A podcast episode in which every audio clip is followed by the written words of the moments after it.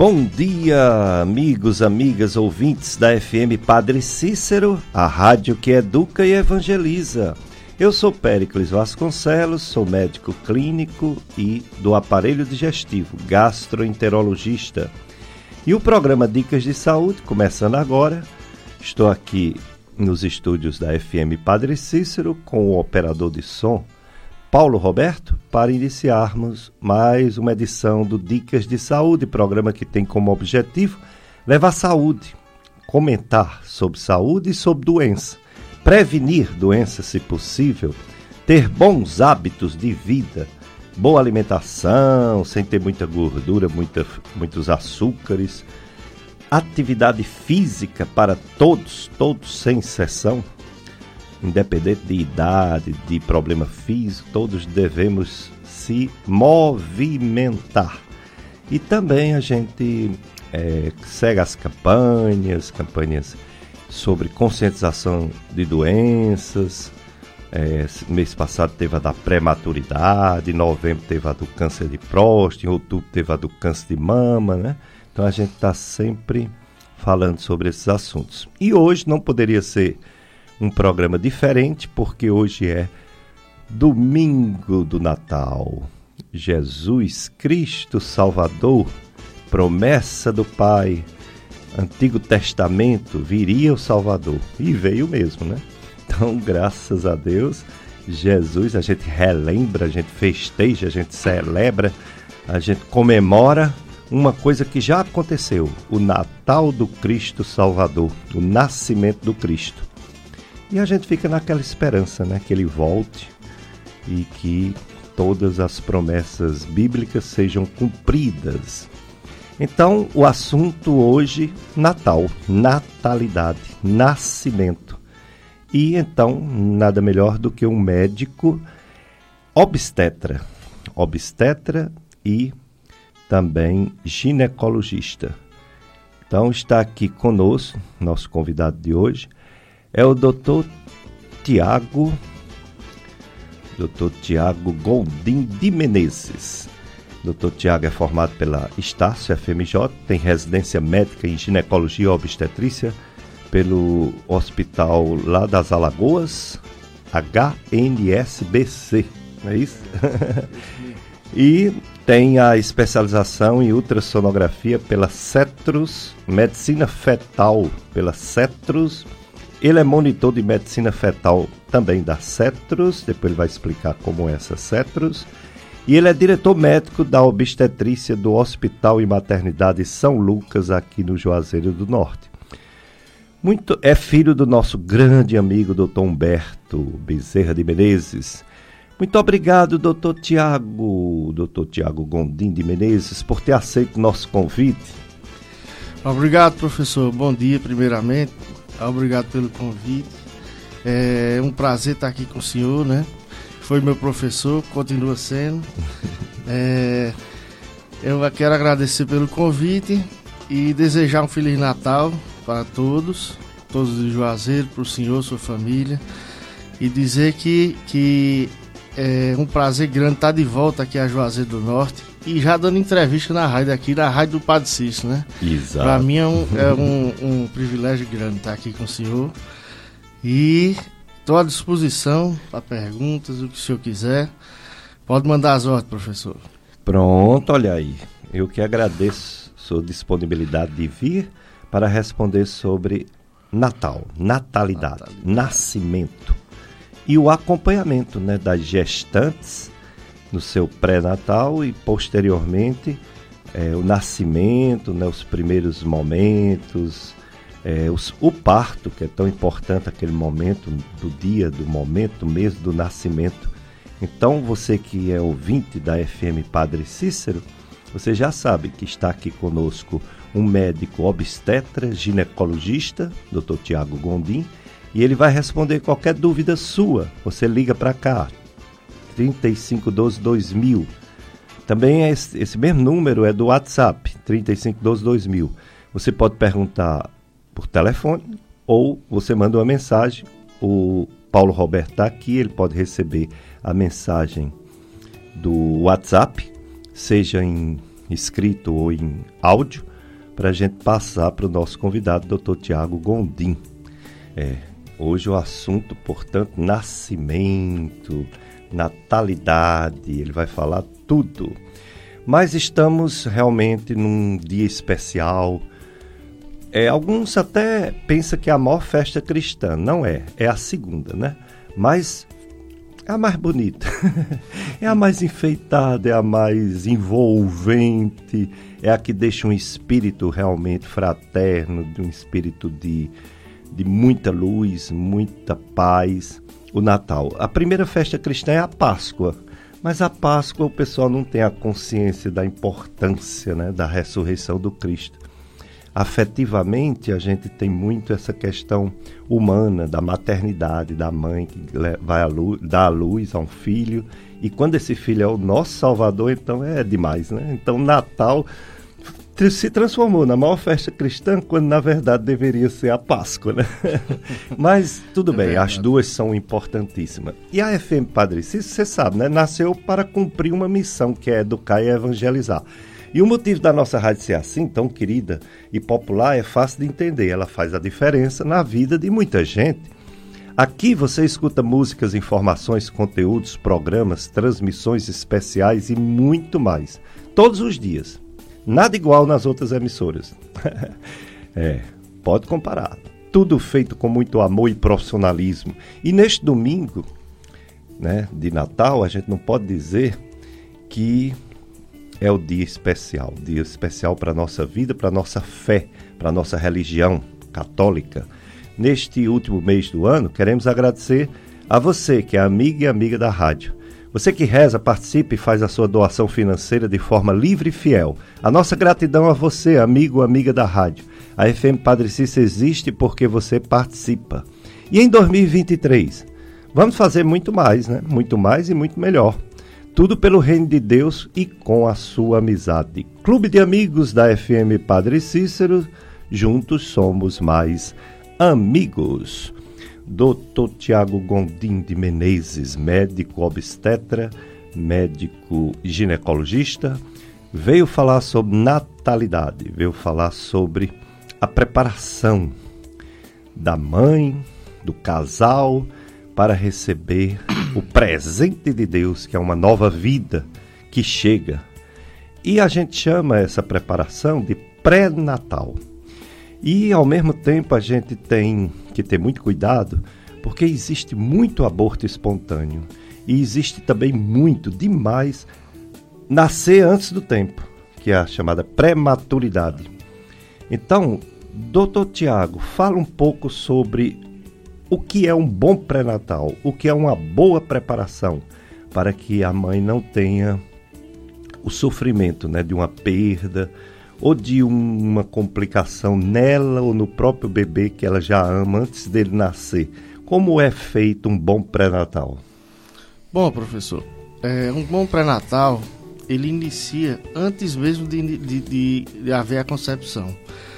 Deve haver um momento em que a, a mulher deve procurar o obstetra e o ginecologista antes de, de, de haver essa concepção. Então, é importante que seja num período em torno de três meses a seis meses de antecedência para que a gente possa avaliar é, toda a parte sorológica daquela paciente, avaliar os riscos de uma gestação, ri, os riscos que ela pode desenvolver alguma doença durante a gestação.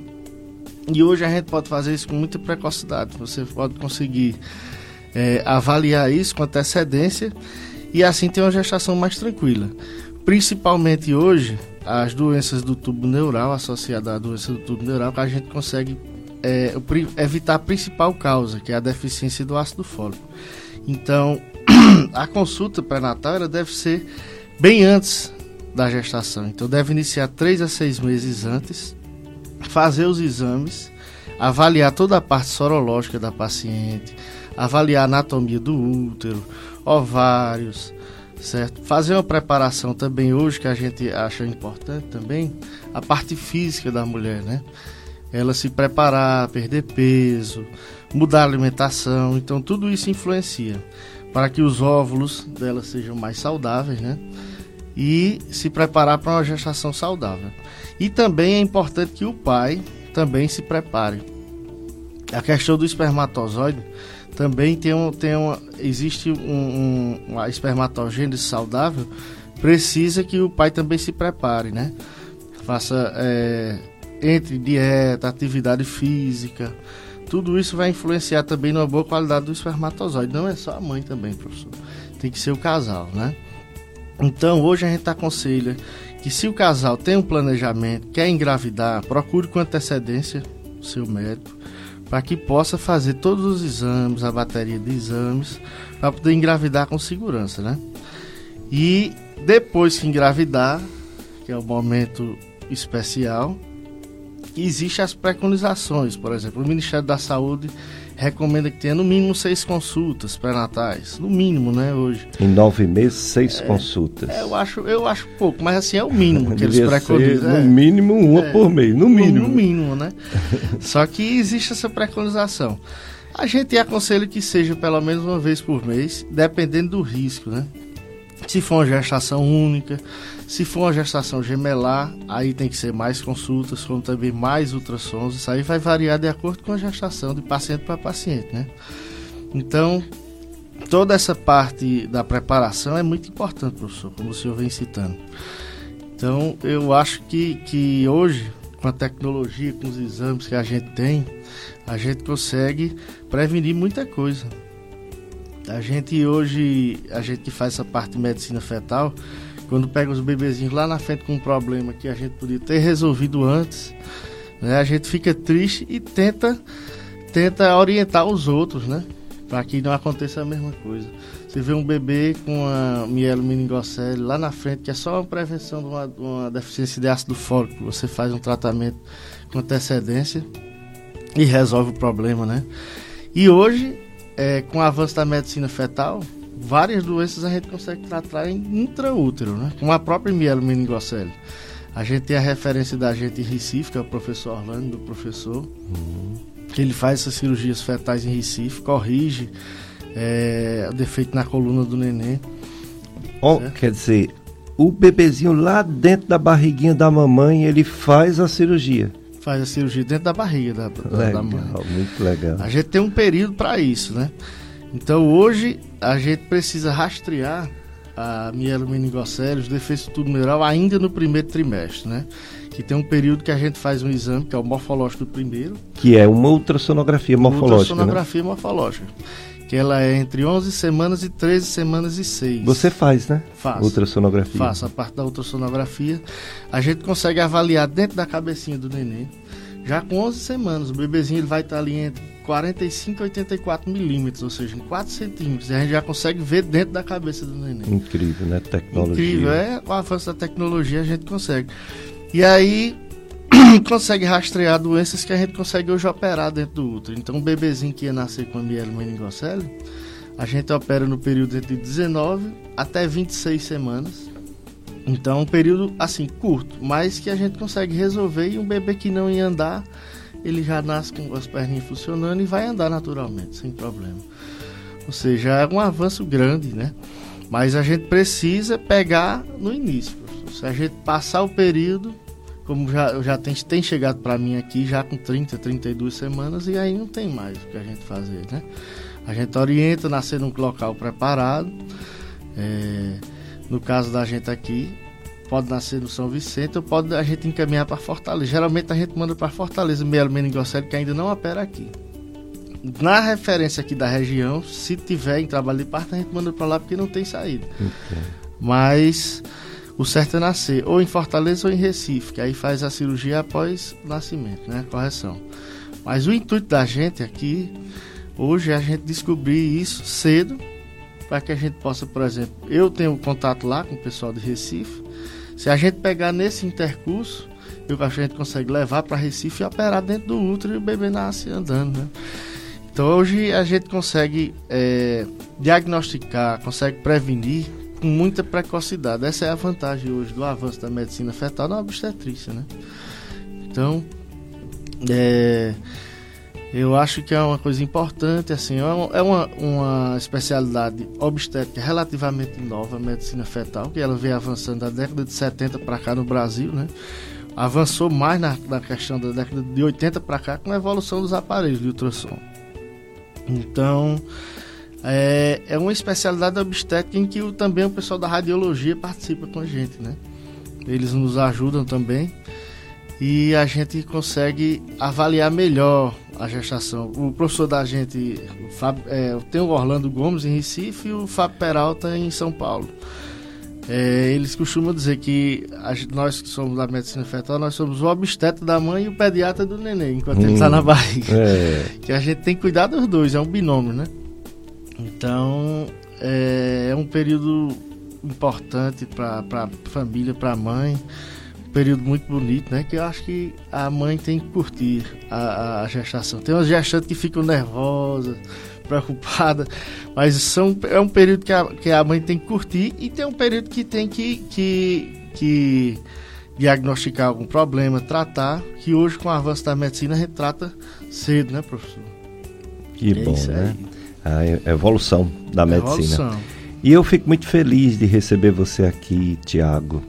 É, eu sou amigo há muitos anos do seu pai. Doutor Humberto é, é a maior experiência em obstetrícia e ginecologia no Cariri. É, muitos anos profissional, né, gabaritado. Eu gosto muito dele, de sua mãe, gosto muito de sua mãe. É. Suas duas Obrigado, avós. Professor eu, eu, eu, do SCC, Encontro de Casais com Cristo, tinha muitas reuniões com seu Jaime e Dona Nininha, o oh, casal maravilhoso, que já está lá no Reino de Deus. Deus. Gostava Saudade, demais de conversar com seu Jaime, um dos fundadores do ICASA. É, é um dos fundadores do ICASA era o, o, o o diretor da ICASA, né, da, é, da, da, indústria, de, lá, né? de algodão, né? De algodão e... e... os funcionários, os trabalhadores fizeram o ICASA, né? Seu Jaime era lá, bandeira mesmo, forte, é. firme e forte, botava os cabos para rogar, transformou os funcionários em atletas. Atleta. Acabou essa fábrica e ficou o time. Foi, acabou a fábrica e ficou o time. E é o time do nosso coração, o time é, de criança, né? Da infância, é. né? Eu nasci em 62 e em casa em 63. Tá, então, com uns 4, 5 anos, lá em casa só se falava em casa e Guarani, casa e Guarani. Eu tinha um irmão que tossia Guarani e o outro tossia casa. Aí esse que tossia casa foi o primeiro a me levar para o estádio. Aí eu fiquei, fiquei em casa. Meu outro avô foi presidente do Guarani, doutor Diógenes. Olha, ah, Diógenes! É, é. presidente do Guarani. Aí um era em casa e outro do Guarani. da Maria, né? O é. doutor Diógenes, eu lembro demais. O, é, a vida é, é uma, uma, passagem, né? É rápido, Mas é, é, a lembrança é eterna, sem dúvida. Sem dúvida. Pois é. Aí você falou aí de uma coisa importantíssima, o ácido fólico. Quando eu me formei, se selecionava as gestantes para tomar ácido fólico.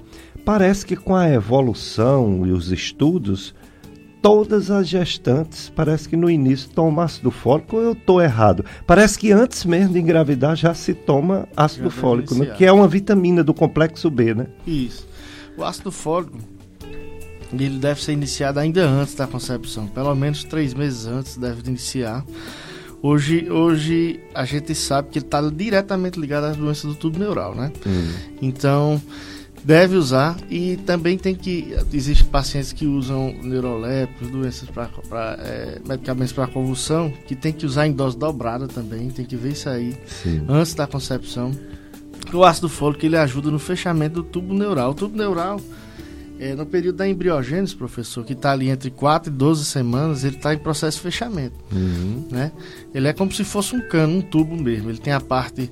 É, é, a parte superior e a inferior, a rostral. E aí esse, esse fechamento ele é dependente da quantidade de ácido fólico. Se tem uma carência de ácido fólico, ele vai ter dificuldade no fechamento e pode desenvolver não só mielomeningocele, mas a anencefalia, que a principal causa de anencefalia hoje é a deficiência de ácido fólico e outras doenças ligadas ao tubo neural também, né? Então é um, um, uma vitamina importante que tem que iniciar e hoje a gente sabe que tem que, tem que usar antes da concepção e até as 12 semanas. Até as 12 semanas. Continua tem, usando? Até continua usando. Depois das 12 semanas, não tem necessidade de usar. Os estudos já mostraram isso. E até fizeram ligação disso ao autismo, né? Ah. Tem um, um, trabalho que fala da Continuando ligação, usando? Se continuar usando até o final da gestação, tem um risco aumentado do autismo, né? Interessante. Né? Tem um uma, estudo que mostra. uma vitamina que, É. que até é hidrossolúvel, né? Sai na É, urina, mas existe urina. essa relação. Existe essa né? relação. Se for em alta dosagem, usar até o final da gestação, pode ter isso. Agora, no período do primeiro trimestre, é importantíssimo usar. Se não usar, a a, chance de ter um problema no tubo neural é grande. Então, deve ser usado no, no primeiro trimestre. Você falou algumas coisas aí, a questão do tubo neural, falou a questão eh, do aborto que pode ser prevenido precoce, né, no primeiro trimestre com o ácido fólico. Tem outras causas, de, além dessas, de aborto e de prematuridade? Tem sim, professor. O abortamento ele é multifatorial, né? Existem as causas mecânicas, que são causas eh, de malformações uterinas na mãe. Existem mães que têm úteros septados, úteros de Delfo, que são duas cavidades, ou cavidades separadas, né? Existem pacientes que têm problemas para implantação do, do, do, do nenê na cavidade, que tem defeito na circulação, que a gente também consegue rastrear antes, fazendo ultrassom endovaginal com Doppler. A gente consegue rastrear a circulação do útero e tem tabela de resistência para isso. A gente consegue classificar se você tem um útero com resistência ou não. E existem os abortamentos por causa de malformações no, no, no feto. Geralmente, quando existem doenças genéticas, algumas doenças genéticas elas são incompatíveis com a vida. Então, a própria natureza acaba expulsando aquele, aquele embrião né? O período embrionário ainda, que são abaixo de 10 semanas, abaixo de 12, até 12 semanas ainda ali é o período embrionário. Então, acaba sendo incompatível e a natureza realmente expulsa o neném, né? Mas e também existem as doenças gênicas, que hoje a gente tem um avanço, professor. Até antigamente a gente não tinha um certo conhecimento sobre as doenças gênicas, né? com o avanço do exame chamado hoje, que é o exoma, e tem o macroarray, é, a gente conseguiu decifrar mais o código genético, conseguiu separar é, os exons dos introns e aí você consegue descobrir exatamente o código genético de algumas doenças mais avançadas, sabe? E essas doenças gênicas, muitas delas são incompatíveis, né? E antes a gente não sabia, tem abortamento de repetição de causa desconhecida, hoje a gente pega, pode pegar um material de abortamento desse e mandar para estudo genético descobrir. Inicialmente vai depender de cada, cada caso, né? Mas existe o cariótipo, como é um exame antigo, hoje tem o PCR e assim vai. Se suspeitar de uma doença gênica, vai para um exame mais avançado, como o exoma. E são exames de alto custo, né? Então precisa ser feita uma triagem bem feita, avaliar cada caso, o período de, do, do abortamento, se foi inicial, se foi tardio. E hoje é uma doença, uma também uma grande causa de abortamento, que é uma doença que hoje assim está na moda, vamos dizer assim, que são as trombofilias, que estão hoje rastreando e descobrindo mais, né? Que é uma grande causa de abortamento. Então hoje tem uma, uma, uma classificação que a gente faz devido à quantidade de, aborto, de abortos associada a exames laboratoriais, que a gente consegue rastrear os tipos de trombofilia e assim tratar também precocemente para que a gestação desenvolva, né? Então, é, a questão do aborto é muito comum hoje, é, sempre foi comum, na verdade, né? Mas a gente hoje consegue tanto decifrar a causa do aborto, como prevenir para uma futura gestação aquela paciente possa engravidar com mais segurança. Até hoje a gente consegue decifrar a doença genética ou gênica e assim conseguir fazer, por exemplo, uma FIV, orientar uma doação, saber se aquele casal tem realmente condições de ter uma gestação, né? Porque antigamente tinha abortos de repetição e a gente não sabia a causa, não sabia o que era. E hoje a gente consegue decifrar isso aí, professor. E fazer com que no futuro aquela mãe, aquele pai consiga realizar o sonho de ter um neném, né? Exato. Vamos para o nosso primeiro bloco de apoio cultural, Paulo Roberto. Depois a gente volta com mais doutor Tiago Gondim Menezes, médico obstetra ginecologista, nesse dia Dia de Natal, domingo de Natal, domingo da esperança, domingo da salvação, Jesus Cristo presente, Deus presente no meio de nós. Maravilha, né? Então daqui a pouco a gente volta. 104,5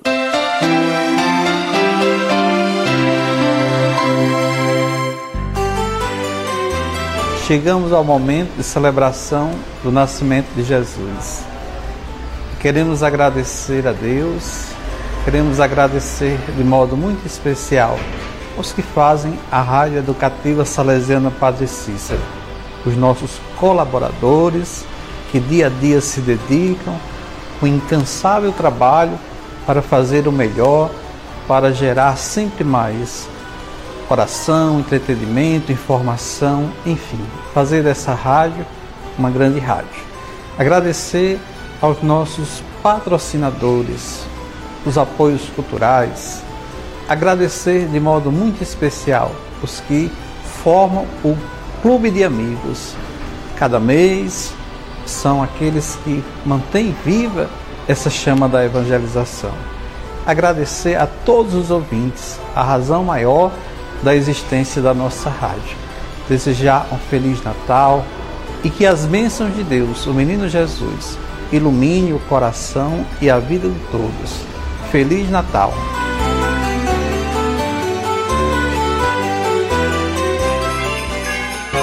Sejamos gratos a Deus por este ano que finda e estejamos preparados para viver um novo tempo. Boas festas! É o que deseja você as empresas. Colégio Sede do Saber. Matrículas abertas. Do ensino infantil ao nono ano. Espaço amplo e arejado. Ensino bilíngue, laboratório de informática, acompanhamento pedagógico e psicológico. Aulas de judô, balé e musicalização. Rua Valdomiro Massal do Carmo, número 361. Triângulo Juazeiro do Norte. Instagram, arroba Colégio Sede do Saber. Conhecer para transformar. Essas empresas ajudam em nossa missão.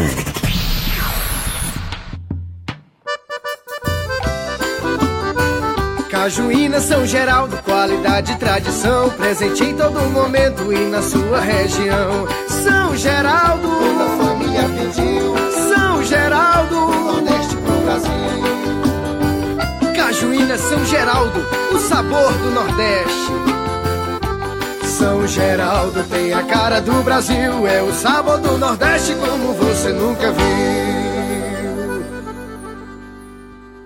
A Sorriso Kids Family é uma clínica especializada em sorriso de criança, atendimento lúdico e muito acolhedor com o Dr. Adolfo Alencar e a doutora Lina Alencar. Equipe qualificada e agora também com atendimento para toda a família. Rua Padre Cícero, 423, no centro de Juazeiro. Instagram, arroba Sorriso Kids Juazeiro. Contato WhatsApp, DDD 88 98857 17 18. A visita ao dentista nunca foi tão divertida.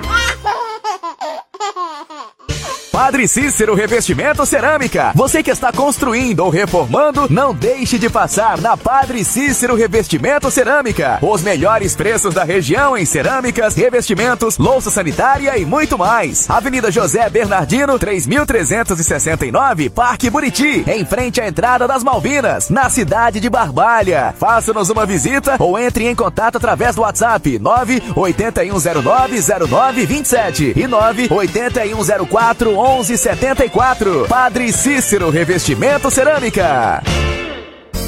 Doutor José Wilson Filho, médico geriatra, especialista em saúde do idoso e cuidados paliativos, tratamento de doenças como Alzheimer, Parkinson, depressão, confusão mental, dores crônicas, hipertensão, diabetes, osteoporose, incontinência urinária e todas as desordens que acompanham o processo de envelhecimento. Atendimento domiciliar e ambulatorial na região do Cariri. Agende já sua consulta. Contato WhatsApp 981 41 0101. Instagram, Dr. José Wilson Geriatra. Gambiarra Motopeças, quase tudo para motos. Conheça o que há de melhor na região. Lá você encontra peças e serviços com garantia e qualidade. Gambiarra Motopeças, Rua José Marrocos, 1006, próximo à linha férrea, em Juazeiro do Norte. Telefone WhatsApp 3511 2626. 3511 2626. Tá esperando o quê? Gambiarra Motopeças, quase tudo para motos. A gestão da FM Padre Cícero agradece aos apoiadores culturais que no ano de 2022 colaboraram com a sua amizade e parceria. Doutor Diaci Andrade de Oliveira, oftalmologista. Padre Cícero Revestimento Cerâmica. Gastroclínica Vasconcelos. Doutora Josenise Oliveira, neuropsiquiatra. WL Turismo. Viajar é preciso. Cajuína São Geraldo. Deus abençoe mais suas famílias e empreendimentos em 2023. A boa do dia. A boa do dia. Meus irmãos, é certo. O Jesus que veio a primeira vez, pobre, humilde, simples, na manjedoura de Belém, ele voltará com glória e poder no final dos tempos. E esse anúncio não é para nos colocar medo, não, é para nos, para nos colocar alegria. E grande alegria.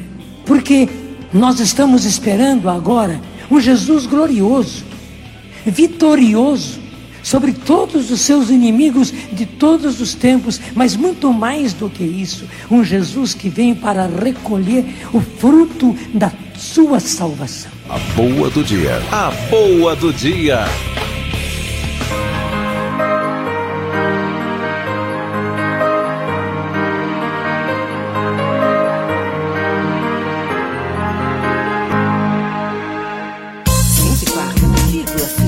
Voltamos a apresentar Dicas de Saúde.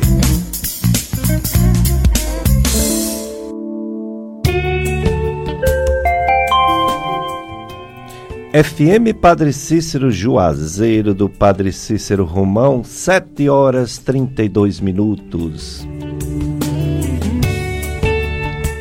Domingo, dia do Senhor, domingo Natal. Jesus, ele veio para fazer sua obra, foi uma promessa dos profetas do Antigo Testamento e mesmo no Novo Testamento, João Batista, o último profeta, primo de Jesus, ficou até em dúvida: será que é meu primo mesmo, Salvador? Aí Jesus confirmou com milagres, né? Os surdos ouvindo, os cegos voltando a enxergar, os, os aleijados voltando a andar. E aí João Batista acreditou que seu primo, Jesus Cristo, era o Salvador prometido no Antigo Testamento e que cumpriu sua missão, morreu na cruz por toda a humanidade e não ficou morto, né? Ressuscitou, é o Senhor, está vivo e a gente espera que um dia ele volte para completar a obra da salvação. Então, um dia muito especial, domingo de Natal, maravilhoso. E Natal, missa em todos os lugares, todas as paróquias. Aqui no Horto do Padre Cícero, hoje acontecerá missas, agora já está acontecendo, sete e meia da manhã, vai acontecer também nove da manhã, dez e meia e dezenove horas. Aqui no Santuário do Sagrado Coração de Jesus também tem a missa daqui a pouco, nove horas, que é transmitida pela FM Padre Cícero. Você assiste, quem não puder vir para a igreja, do Sagrado Coração de Jesus, assiste de casa mesmo, né? A missa. E hoje, é, sete e meia, nove, dez e meia no, no Horto, 16 horas no Horto. Não, não, peraí, eu já estou misturando com, com a passagem de ano. Essa eu vou dizer na, na próxima semana, porque vai ter sim uma caminhada pela paz saindo da Praça do Memorial Padre Cícero, mas é no domingo, dia 1 de janeiro feriado, né? Domingo, claro, já é domingo, já é feriado, mas vai, é o dia da confraternização é, internacional. E às 17 horas vai ter uma tradicional missa da paz, no dia primeiro. Pois é, hoje, essa semana toda e até o próximo domingo. Aliás, no próximo domingo terá programa, viu? Dicas de saúde. Vai então dar um jeitinho de não deixar de ter o programa Dicas de Saúde para você, ouvinte assíduo, né, que nos acompanha há muitos anos. Tem também a festa da Sagrada Família da Paróquia São Francisco, da comunidade do Baixio do Muquem, Crato. É, tema: Sagrada Família de Nazaré, exemplo de conversão e obediência ao projeto de Deus. Hoje, domingo, dia 25, a missa será às 19 horas, presidida pelo padre Cícero Luciano. Convidados moradores da Chapada do Baixio e Currais de Baixio. Animação: Grupo de Canto Nossa Senhora das Graças. É, muitas festas porque é Natal. E Natal é celebração, é gratidão, é festa mesmo do povo de Deus. Maravilha, né? Vamos ter também no dia 30 de dezembro, bem pertinho, né? Hoje é 25, o Encontro da Gratidão. Então, atenção, você que é amiga e amiga da rádio, na sexta-feira, próxima sexta-feira, dia 30, a partir de duas da tarde, você é convidado a participar do nosso Encontro da Gratidão. Uma tarde inteira com louvor, o texto da misericórdia, a Santa Missa, sorteio de brindes e, claro, a sua participação. Vamos agradecer a Deus por nossa amizade durante todo esse ano. Não esqueça, viu? Dia 30, sexta-feira, duas da tarde, salão paroquial daqui, da Paróquia Sagrado Coração de Jesus, em frente à igreja, salão paroquial. É, é mais uma promoção do Clube de Amigos da FM Padre Cícero, porque juntos somos mais amigos. Hoje, nosso convidado, Dr. Tiago Gondim de Menezes. Ele é médico, obstetra, ginecologista ele é diretor médico da obstetrícia do Hospital e Maternidade São Lucas, aqui no Juazeiro. Ele tem residência médica em ginecologia e obstetrícia em Alagoas. Essa sigla, doutor Tiago, HNSBC. Hospital Regional de Arapiraca. É Hospital Nacional do Bom Conselho lá. É a segunda maior maternidade de Alagoas, né? Uhum. E, e, esse, e essa Cetros, porque você tem um, uma formação em ultrassonografia pela Cetros e medicina fetal pela Cetro, inclusive é monitor de medicina fetal da Cetros. O que é a Cetros? Pronto, professor. A Cetros hoje é a maior escola de ultrassonografia do mundo. Isso aí está em, é em, em, dados mesmo, você pode pesquisar. A maior escola de ultrassom do mundo hoje. Ela começou em São Paulo, e foi expandindo. Hoje tem em Recife, tem em Salvador também. E essa a, a minha especialização em ultrassom eu comecei lá. Comecei a fazer todos os cursos da Cetros, é, criei um vínculo com eles, né? Depois fiz medicina fetal e hoje sou monitor. Uma vez por mês eu estou lá em Recife com eles, né? Com os novos alunos, a gente fica ajudando nas aulas práticas com os novos alunos e levando os casos daqui para lá quando aparece algum caso patológico daqui de Juazeiro, eu levo para lá para discutir com eles, ver o que é que a gente pode fazer, né? Ou seja, é uma porta de entrada a gente levar os pacientes daqui para lá, né? E daqui, se precisar, como tem algum tipo de cirurgias que não são feitas em Recife, que são em São Paulo, a gente encaminha para São Paulo, leva para lá também. Eu tenho contato com o professor Fábio Peralta, né, que é o chefe da medicina fetal da Cetros, que é um dos maiores fetólogos do mundo, né? Ele foi quem desenvolveu essas cirurgias intraútero, por exemplo, a correção de mielomeningocele, mielomeningocele ele e o Ian Depress, é, que desenvolveram né, a técnica. Então, o Fábio Peralta é uma referência mundial hoje. É nosso professor, nosso chefe que a gente chama, né? e muita coisa ele desenvolveu. É, hoje ele está desenvolvendo, por exemplo, é, uma, tem uma cirurgia os bebês que têm hidrocefalia, que é a hidrocefalia não comunicante, que tem uma falha na comunicação do, do terceiro para o quarto ventrículo. Isso é uma falha apenas na comunicação, não tem doença genética associada, não tem nada. E os bebês nasciam com hidrocefalia e o cérebro, por conta da compressão, acaba não desenvolvendo. Ele está desenvolvendo essa nova técnica agora, que é a terceiro ventriculostomia, né?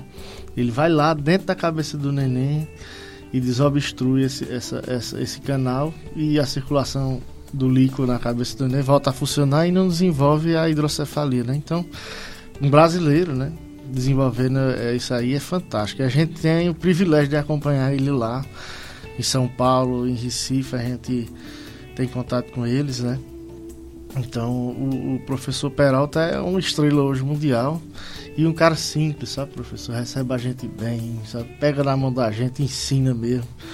Vale a pena demais, é um cara fantástico. Maravilha, né? Os melhores, eles são simples. É. Aqueles mais estrelas é porque tem segurança, né? É. Aí prova... se, se guarda para não se expor muito, né? Mas é os melhores, eles são, são realmente. São simples. Tanto que ele desenvolve essas coisas e não bota nem o nome dele, sabe? Maravilha. Eu faço uma pergunta a todos os obstetras que vêm aqui e todos os pediatras que vêm aqui. E vou fazer para você também. O feto é uma criança? É, com certeza. O embrião é uma criança? O embrião eu considero também uma criança. Desde o da concepção, eu acho que já é uma, uma, uma vida, né?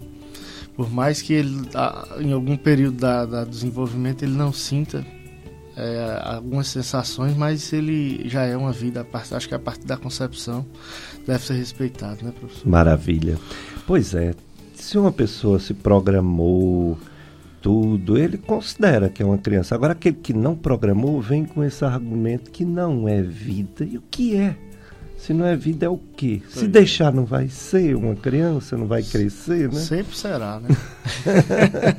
então era uma coisa que não devia nem entrar em discussão. Em discussão. Né? Defender a vida desde, o, a, desde concepção a concepção até o velhinho que já não responde bem, não conhece mais nem os outros, a velhinha. Que é a mesma mas é coisa. é vida. É a vida do mesmo jeito. Né? Então você não tem o direito, só Deus tem o direito de tirar a vida humana, né? É, hoje no Brasil você pode fazer o aborto, no caso de anencefalia ou estupro, né? Ou alguns casos de, de malformações, por exemplo, síndrome de Potter, que não desenvolve rim, não vai desenvolver pulmão, e a gente sabe que que não vai desenvolver aquele neném, é inviável. Pode fazer também, né? E alguns outros casos de doenças gênicas que também são incompatíveis que entram na justiça para tirar o neném, né? Mas a gente acha bacana quando tem, por exemplo, uma mãe com anencefalia, um neném com anencefalia, a mãe diz, não, eu quero levar a gestação até o fim, sabe? E recebe a criança e no tempo dela ela vai o braço. Eu já Deus, contei né? aqui uma história, vou contar de novo.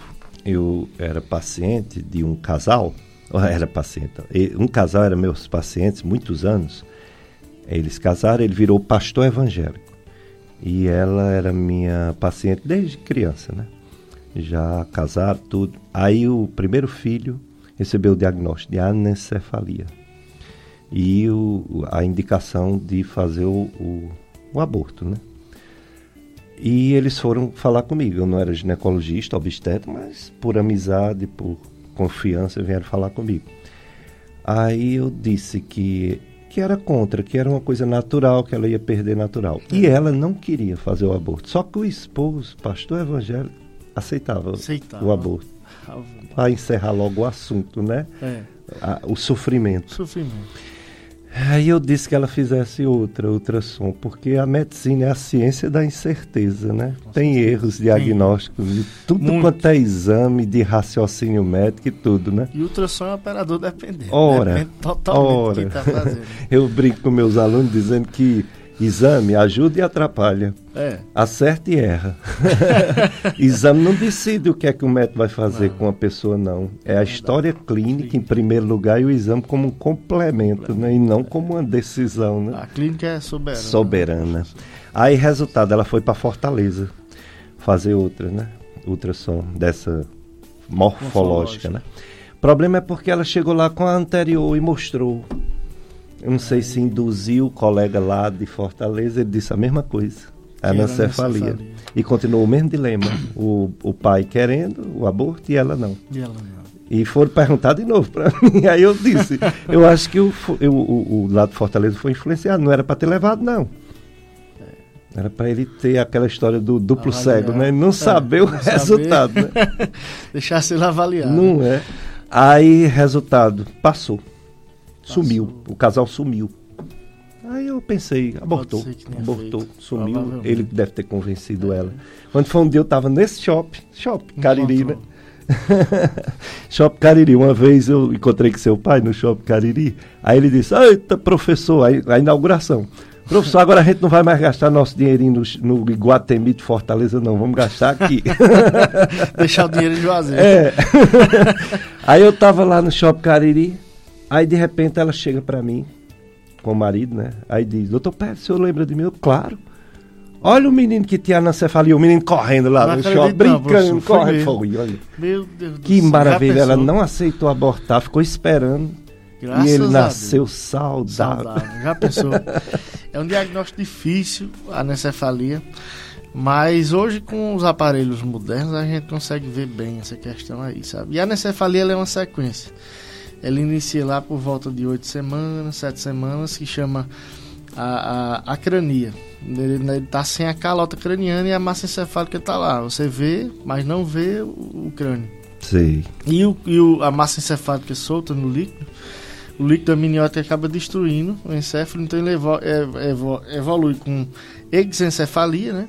E a sequência de anencefalia, que o diagnóstico só pode ser dado após 12 semanas. Sei. Antes disso, Não antes. É, do, é, Antes a dúvida. é a dúvida. É. Tem que ser após 12 semanas. Importante saber disso. É, o, o- dúvidas sobre o sexo da criança. Os pais ficam ansiosos, querem saber o sexo. Aí tem um tempo, né? Na Tem um ultrassonografia. É assim, professor. Hoje a gente tem um exame, a gente tem um exame que é a sexagem fetal, que é a captação do DNA é, do feto do, do- no sangue materno. Então, a partir de seis semanas já tem circulação do sangue fetal na mãe. Hum. Mas, por segurança, a gente recomenda que só faça sexagem após oito semanas, que a quantidade de sangue é maior devido à invasão trofoblástica. Sim. Como tem uma margem de erro de 15 dias, a gente recomenda que faça após oito semanas para evitar erro, né? Que hoje tem a questão do pessoal faz a. a assim que sabe que assim tá que sabe que é fazer aquela festa, né? Que é, É. como é que chama? A revelação. É, chá revelação, é. Chá Eles querem revelação. fazer o chá revelação. Para fazer com segurança, para não dar Todo chá revelação que eu sou convidado, eu me sinto, é, como é que se diz, enganado. Lógico que os pais sabem. Alguns Aí faz sabem, aquele cenário todo. Mas tem uns que não sabem não. Minha cunhada tá grávida agora e ela não sabia não. E eu sei, só eu que sabia que eu faço ultrassom, né? E seguraram até 25 semanas. Foi não sei como mesmo, foi que não eles aguentaram. tiveram foi. curiosidade. Tiver, a, rapaz, o pai, o meu cunhado, Como é o nome tava- do exame? Sex. A sexagem, né? Sexagem. fetal. Faz aqui no Cariri? Faz aqui no Cariri. É um exame caro ou não? Não. É pelo sangue, né? Pelo sangue, sangue materno. Péricles Filho fez, com a, a esposa dele fez, e deu sexo masculino. Pronto. Mas a gente ficou assim, uma pulgazinha Atrás atrás, da da, orelha, orelha. Aí quando ela chegou a época da ultrassonografia, aí confirmou. Confirmou, Moisés está Moisés. Moisés tá chegando. Eita, vai ser bom demais, professor. Aí é o seguinte: se tiver tido, por exemplo, um aborto com menos de dois anos, perde a segurança da sexagem, porque ainda fica DNA da outra gestação circulando no sangue materno. Então, se tiver um aborto com menos de dois anos, pode ter risco de erro. Certo?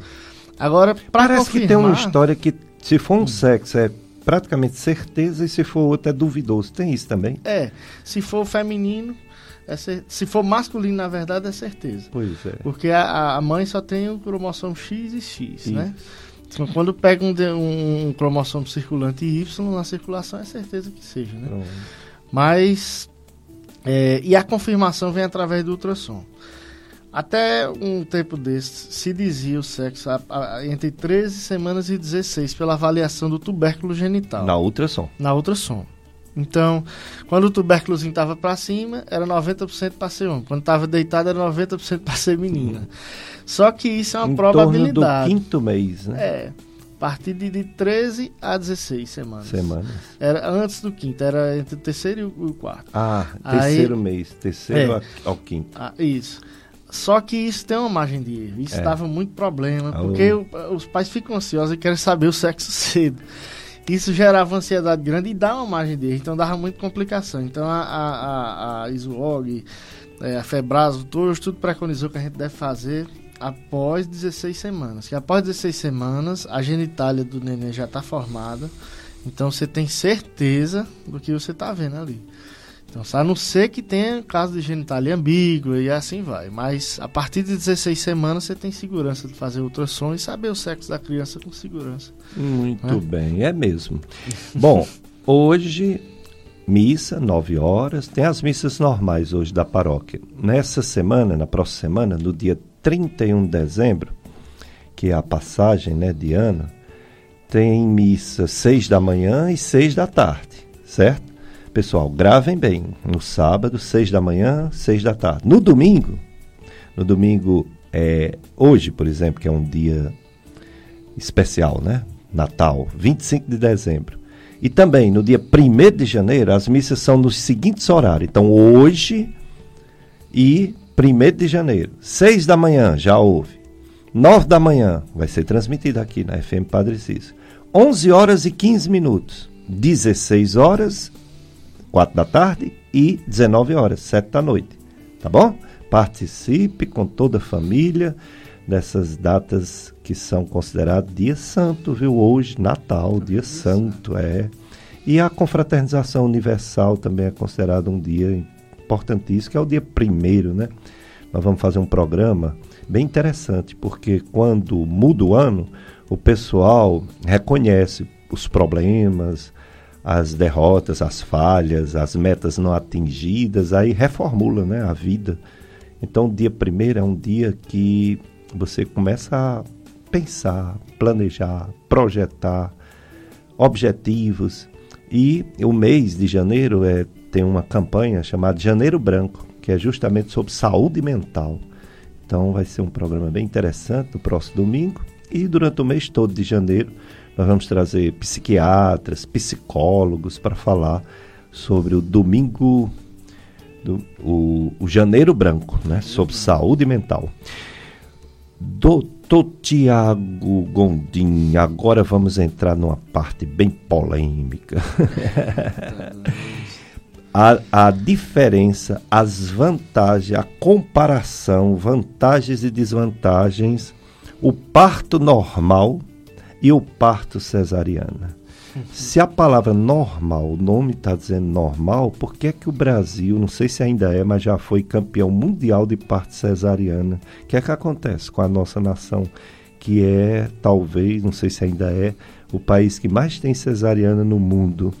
Faça uma orientação aos ouvintes, às ouvintes principalmente da FM Padre Cícero, sobre as vantagens e desvantagens do parto normal e do parto cesariano. Parto normal e parto cesáreo. Pronto, professor. O parto normal é o seguinte: o parto normal, como já diz, é um processo fisiológico, um processo normal, né? Então, toda mulher ela já nasce é, estruturalmente preparada para um parto normal, certo?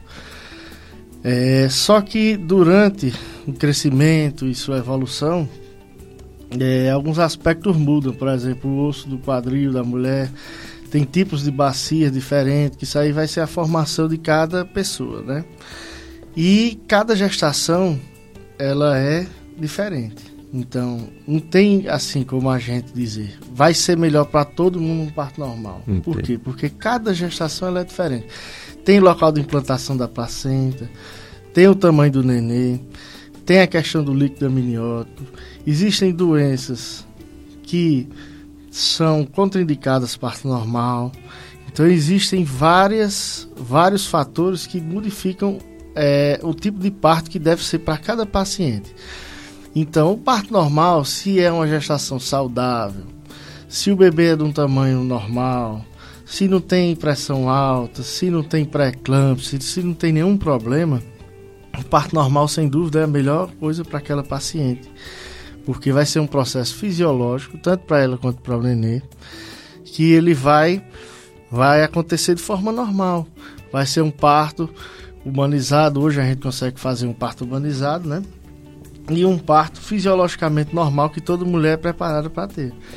Mas, e outro ponto, se o bebê houver uma desproporção, por exemplo, o bebê for grande para passar na bacia da mãe, se a placenta tiver uma implantação baixa, se a quantidade de líquido amniótico não for correta. Então isso tudo hoje a gente avalia durante o pré-natal e se prepara para o melhor tipo de parto que aquela paciente pode ter.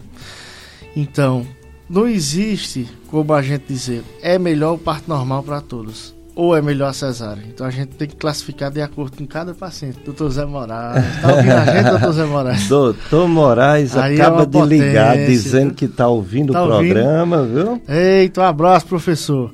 Tava, nós estávamos ontem de plantão no São Lucas, eu, ele, doutor Couto. 24 horas, eita, plantão bom. Viu? Moraes, você é intimado vir um dia aqui, viu, na FM Padre falar sobre anestesia, todos os tipos é, então, doutor Zé Moraes é bom demais. E a gente fica lá no, no plantão e leva uma sanfona. Opa! É, é, mesmo? Leva a sanfona e a gente fica tocando lá quando tá na folga, né? Ele ainda é vereador do Crato? É vereador.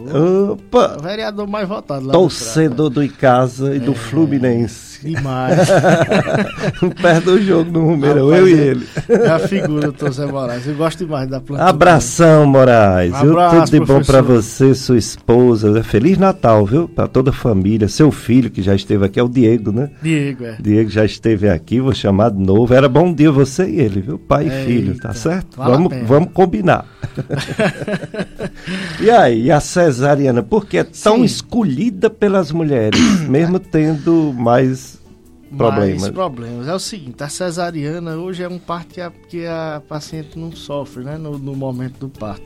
Porque tem anestesia, não tem dor, é uma coisa mais fácil. Hoje em dia todo mundo vai pelo caminho mais fácil, né, professor?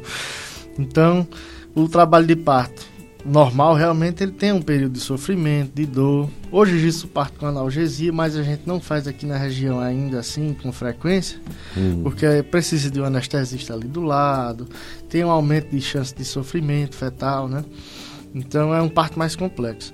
Mas a cesárea, todo mundo acaba optando pela questão de dor mesmo evitar o trabalho de parto. Mas a cesárea tem as indicações reais, sabe? As indicações que realmente necessitam de cesariana são importantes. Realmente, se você for contra a indicação, é perigoso. Então, se uma paciente tem indicação de fazer uma cesariana, for uma macrosomia, se tiver uma cicatriz uterina anterior, se tiver é, uma posição anômala, um bebê pélvico, a gente não vai evoluir um, um parto normal, né? Antigamente é ainda se fazia parto pélvico, não é contraindicado, mas a gente evita pelo risco, né? Exato. Então, hoje a gente tem que sempre usar, eu acho que a gente tem que ponderar o conhecimento técnico com bom senso. Se a gente consegue aliar essas duas coisas, eu acho que fica melhor, sabe, professor? Que a gente tem hoje é, tecnologia para ajudar a gente, cardiotocografia, ultrassom. A gente tem métodos para a gente avaliar preparar um paciente para um parto, um parto legal, um parto sem risco, e a gente não vai usar. Tem que usar, né? Então, é conhecimento técnico, com bom senso, a gente consegue chegar a um resultado bom, né? Para o paciente e para o neném. Exatamente. Então, quem sabe se mais na frente vai ter um termo assim, parte cesariano normal. É. Aí tá a todos. Paulo Roberto, mais um bloco né, de apoio cultural. Depois a gente volta com mais. Doutor Tiago Menezes.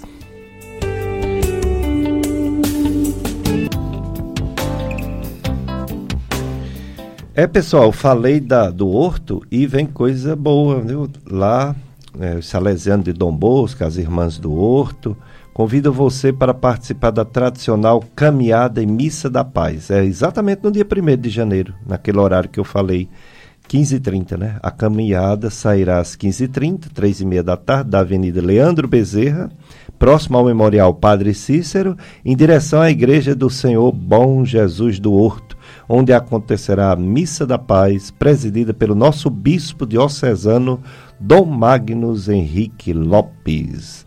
Por ser um domingo, acontecerão também no Horto as celebrações das sete e meia, das nove horas, das dez e trinta, mas não às dezenove horas, né? Então, é bom para todos, variação de horários, mas a do bispo vai ser a da caminhada, viu? 15 e 30 no final, a missa. Ok? Então, pessoal, é, temos aqui o nosso querido doutor Tiago é, doutor Tiago Gondi de Menezes, e dois grandes amigos participando do programa. O doutor Moraes é médico anestesista e ele tem uma mensagenzinha sobre essa questão de parto normal e cesariana. Vamos ouvir, Paulo Roberto? Ei, fala, fala ele aí que durante até o trabalho de parto normal, a, a criança pode entrar em sofrimento, então ela opta pela cesárea. E aí, doutor? Bom dia. É verdade, professor. Durante o, o trabalho de parto, riscos é esse, o bebê entrar em sofrimento. Só que hoje a gente tem vários mecanismos de descobrir isso aí, né? A gente tem a cardiotocografia intraparto, a gente faz a ausculta fetal intraparto, avaliação da, da mobilização do bebê dentro do útero, é, avaliação de líquido amniótico. Então, tudo isso a gente avalia durante o trabalho de parto para saber se o bebê tem algum risco de estar tá tendo sofrimento, né? E se tiver tendo algum sofrimento, dependendo da, da evolução do parto, se ele já tiver um período expulsivo ou não, a gente vai avaliar se é melhor terminar o parto normal ou ir para uma cesariana. Então, tudo isso vai de caso para caso, né? Mas a, a, a questão da tecnologia ajuda a gente até nisso aí. A gente consegue monitorar melhor o trabalho de parto hoje, né? E descobrindo é, rapidamente a gente descobre se a criança está em sofrimento fetal e, e, já indica a cesariana ou a, a, viabiliza mais rapidamente o parto normal, né? Exato, muito bem. Aí tem outra participação aqui, doutor Tiago, uma pessoa que lhe ama muito. Oh. É, e outra coisa, duas pessoas que lhe ama muito. Não é só uma, não. Um se chama Humberto e outro se chama Denise. Meu Meus velhinhos estão lá em casa. Não é? Se o seu nome fosse Luiz, eu ia dizer é Januário. Que... É. Januário tem uma mensagem, Luiz. Tem aí, tem que respeitar Vamos Januário. ouvir, vamos ouvir a mensagem do Tom Humberto, ginecologista obstetra, grande amigo. Bom velhinho. Bom dia, professor, doutor Pericles. Nós estamos aqui na escuta eu e Denise estamos aqui em casa ouvindo o programa. Rapaz, que coisa maravilhosa, né? Vocês aí, você com o meu filho aí, Tiago, a gente fica muito orgulhoso disso, né? E agradece demais a você pela atenção para com ele, pelo convite, né? Muitíssimo obrigado, professor. Que Deus lhe abençoe, abençoe a todos, a todos nós e a todos os ouvintes da FM Padre Cícero. Muito obrigado e um forte abraço. Obrigado mesmo. Feliz Eu que agradeço. Natal. Feliz Natal, doutor Humberto, Denise, toda a família. Olhe, é, o, o Tiago aqui vai dar, pedir, pedir a benção. Se ainda não pediu hoje, que ele estava de plantão, é. né? Veio direto do plantão para cá, pronto. Ainda vou passar aí para pedir pessoalmente. Viu? Ah, benção, bom velho. Eita, esse velhinho é bom, viu? É. Trabalhou é. muito. Ele agora se aposentou lá do, do Stefano e eu tô lá no lugar dele, sabe? Uhum. Aí a, as pacientes chegam lá, cadê o doutor Humberto? Rapaz, eu fico com aquela missão de dar continuidade ao trabalho é, dele, mas. Com certeza. É, negócio é difícil. Ele ainda está no São Lucas? não, São Lucas não. Hoje ele só está pelo serviço de saúde, ele só está no na Barbalha no Policlínica. Policlínica. Policlínica. É, ele faz só a parte de PTGI, tratamento Ah, muito bem. Então você assumiu. É, tô assumindo devagarzinho aí, é missão pesada. Maravilha, que coisa boa. Mas é bom. Pois é, olha, é, tem uma outra coisa bem polêmica. Você falou, hum. você, na verdade você tirou a polêmica, né? Porque se há uma dúvida entre parto normal e parto cesariano, não deveria ter, porque é. o que vale é a situação de cada caso. Cada né? caso. Cada caso tem que ser estudado com suas é. características próprias. Cada, cada caso é, é um caso, né? A medicina é. nem nunca, nem sempre. A gente não tem como dizer se vai ser isso, se tem que ser, e não, não, não tem como. Cada é. paciente é, um, é uma gestação diferente, cada bebê é diferente. Então a gente. O certo é a gente avaliar e fazer as coisas com segurança, né, professor? Exato. E o parto natural? Cada Pronto. vez mais estão se falando de um parto em casa, é. sem médico, sem enfermeiro, no máximo com uma parteira, né, que tem agora outro nome, né, para né? parteira é, e que muita gente fazendo, tem umas variações, um é na água, outro não. Fale sobre esse parto natural, os benefícios e os riscos. Bom, professor, o parto natural, vem tomando espaço aí, é o seguinte, ele é uma, uma variação do parto normal, né? Um tipo de parto normal em que não se tem assistência médica, né? E não se utiliza de nenhum recurso. Então, é um parto, digamos assim, feito à moda mais antiga, né? Que é feito em casa. Hoje pode até ser feito no hospital, ainda é considerado parto natural, mas sem assistência. Aí vem aquela coisa que eu tinha comentado com o senhor anteriormente. É questão de conhecimento técnico e bom senso. Se a gente tem hoje todo o amparo técnico que pode prever uma complicação durante um parto, por que a gente não vai usar, né? Se tem a paciente também quer um parto natural, quer ter um parto com a família em casa, por que também a gente vai intervir, né? Então isso tudo eu acho que é bom senso e conhecimento técnico. O, o parto natural tem suas vantagens. O bebê nasce ali junto da família, nasce em casa. Mas também tem os riscos se o bebê desse entrar em sofrimento. Como é que vai ser diagnosticado? Tem um tempo para fazer uma reanimação neonatal. Daqui que chegue no hospital, né? Então isso tudo tem que ser ponderado, tem que ser pensado, analisado, ver se tem realmente indicação de ser um parto normal ou natural, né? Então isso tudo a gente faz durante o pré-natal, avalia e aconselha, mas quem decide é a paciente, né? É verdade. E a gente a gente pesquisa e vê o melhor para aquela para aquela paciente. Nesse caso, na questão do parto natural. Hoje a gente tem até uma, tem uma doula aqui em Juazeiro, que é a Luzia. Não sei se o senhor conhece. Não. Luzia de Castro. Luzia hoje é uma estrela aqui em Juazeiro, é uma popstar. Tem mais de milhões de seguidores na internet. Legal. Tem uma foto que ela postou comigo recentemente que deu quase 21 milhões de visualizações. Olha aí. Ela faz um trabalho no São Lucas que é fantástico, sabe? São Lucas, às vezes a gente só escuta notícia ruim, mas tem coisa boa todo dia ali naquele claro. hospital. Coisa boa todo dia, parto humanizado, é tudo. Luzia, rapaz, ela faz um, um, um parto humanizado, junto à família lá, sabe? Coloca as pacientes lá para fazer uma dança que ela faz. e isso desconcentra a questão da tensão do parto, da dor. E a questão da dor, ela tem variáveis, né? Se você consegue é, meio que manipular ela você consegue aliviar um pouco a dor. Então ela distrai a paciente ali, bota ela para dançar, se divertir com a família. É, se eu quiser um dia conhecer no São Lucas, é, um, é, fantástico lá o projeto que ela faz, a Luzia. Ela tanto faz no São Lucas quanto faz no São Camilo do Crato. Funciona bem, vem gente de São Paulo para assistir aqui a técnica que ela usa aqui. É legal. E assim a gente acompanha, ela desenvolve essa parte, essa, essa plano de parto que ela chama, ela faz lá com as gestantes. E a gente acompanha, vê se tem risco, se não tem. Se tiver um risco, a gente leva para cesárea, do mesmo jeito, sabe? Mas fica uma questão mais humanizada lá. No São Lucas, a família perto, tudo direitinho. Luzia deve estar tá ouvindo, minha amiga Luzia, mandar um abraço para ela aqui. abraço, Luzia. É... Parabéns pelo trabalho, viu? Que está é... sendo conhecido no Brasil inteiro. Brasil inteiro.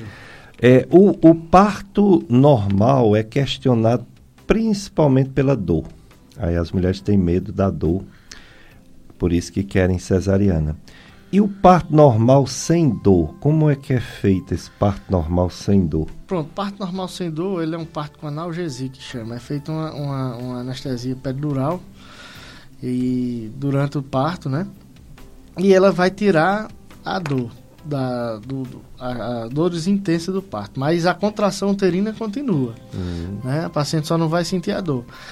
É um parto que talvez o Ministério da Saúde até preconize para ser padrão aí no SUS, né? Em alguns cantos já tem esse tipo de escolha, se você quer parto com analgesia ou não. Em São Paulo, por exemplo, a gestante chega e escolhe o tipo de parto. Mas assim, é um parto de alto custo, precisa da anestesista ali do lado todo o tempo. É um parto mais demorado e também ele tem um certo risco maior para o nenê também, porque ele também ele passa a ser um parto um pouco mais demorado, ah. devido à, anestesia, o processo de anestesia. Então ele tem um risco um pouco maior para o neném. Mas tudo isso feito com segurança, usando os critérios incorretos, tá tudo certo. Dá certo, né? Dá. E o colégio salesiano? Você estudou colégio salesiano ou não? Não, sempre quis, mas não deu não certo. Deu certo. Olha, o, sale, o salesiano, eu estudei, o, do, o professor Humberto, seu pai estudou, não sei se a sua mãe estudou. Minha mãe Denise, estudou. Salesiano, estudou, né? meus tios de Orne. Isso. É, os Dete, Débora, todos estudaram também. É, antigamente a gente ou estudava no Salesiano ou no segundo grau, né? É. É, não tinha muitas opções não, né? Não tinha não. Segundo grau. Mas era bom o Salesiano. É, né? era, era muito bom. Era um colégio que tanto tinha o ensino particular de dia, quanto tinha o ensino gratuito à noite. À noite. É, muita gente estudou lá à noite é, não teve despesa Gratuito. e teve uma formação muito boa. Muito boa. Era uma espécie de prestação de serviços. Os mesmos professores que davam aula ganhando de dia complementava Ah, fazendo tá. esse, essa prestação de serviço, ensinando também à noite. É. E era bom o colégio. Meu pai, Muito quando bom. ele foi para Recife, na época, fazer o científico, ele disse que não chegou lá e não teve tanta dificuldade, não. Acompanhou o colégio tranquilamente. Tranquilo. era- eu passei no era vestibular da primeira vez. Eu Primeira pensava até que eu não ia passar, porque estudando aqui, Estudando aqui, não né? é? E passei em João Pessoa, na primeira. Bom, e o Colégio Salesiana, agora em 2023, ele já está com matrículas abertas. Abertas, com mais de 83 anos de história aqui no Juazeiro e uma educação baseada na razão, religião e amor, que são os pilares da, da- do projeto de vida de São João Bosco, Dom Bosco. Só no Colégio Salesiano você encontra espaço amplo e moderno, do infantil ao ensino médio, profissionais capacitados, ensino bilíngue e educação socioemocional, tempo integral com oficinas de arte, corpo e movimento, oficina Maker, Maker, robótica, contação de histórias, jogos, brincadeiras, além de atividades no contraturno, como, por exemplo, balé, judô e natação. Faça parte da família salesiana, visite os salesianos, entre em contato. Tem o número 99368 2764. 99368 2764. Colégio Salesiano São João Bosco, um legado de inovação, 83 anos. Foi um pedido do Padre Cis diretamente aos salesianos para colocar um, uma escola, um colégio aqui no Juazeiro do Norte e ele foi atendido. 83 anos. Eu estudei de 1971 até 1979. Oito anos. Oito anos. Colégio Salesiano. E minha esposa, meus filhos, três filhos. Também. É, depois é que foi para Fortaleza, né? Depois voltou. Mas as lembranças que eu tenho da minha infância tá todas relacionadas ao Colégio Salesiano. De futebol, de, de, de escola mesmo, de professores, de colegas, de amigos, de infância. Fica os amigos, né, É, oito anos é, é uma coisa como se fosse mais. É. Eu tenho tanta lembrança desses oito anos que é como se fosse mais Uma de oito anos. Uma vida. E eles ainda tem os encontros dos salesianos. hein? Tem, embora a gente brinca que cada vez menos gente, sabe? a, gente, a gente fez a proposta de ser seis, seis meses. Pra não ter tanta, tanta tristeza, né? De saber os casos, né? De falecimento, né? falecimento. Anual é muito tempo, né? Infelizmente, né? A vida A é vida é isso, assim né? mesmo. Assim mesmo. Tem um amigo da gente, do Dr. Mário Estima, que diz que quando ele vai encontrar a turma dele, tem que ir no cemitério. Mário Estima, É, doutor Mário, muitos boa. anos. Gente boa, perito, perito, É. perito mor. É. Tem outros, mas ele é o primeiro. É o primeiro da região Primeiro médico perito, Cariri. demais, doutor é, é, é, Nosso auditor do SUS. Do SUS, é. Não sei se já se é um aposentou. nosso.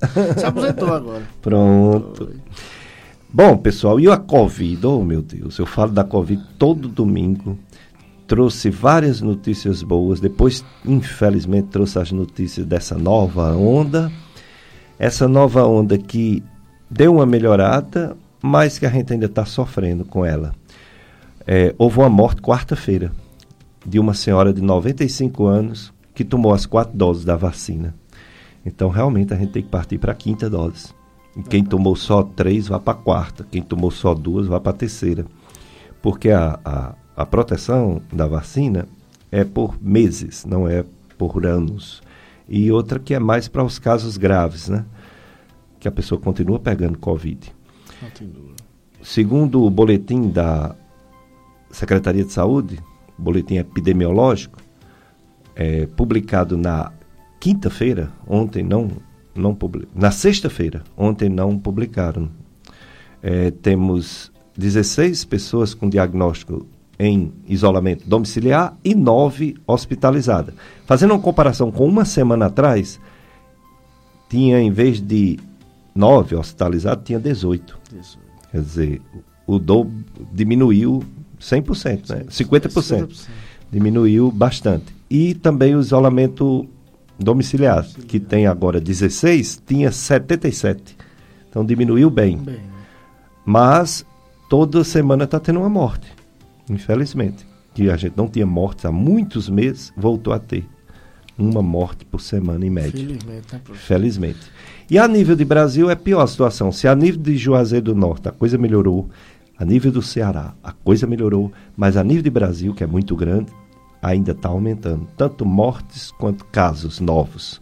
A média passou a ser 151 mortes dia no Brasil, em média.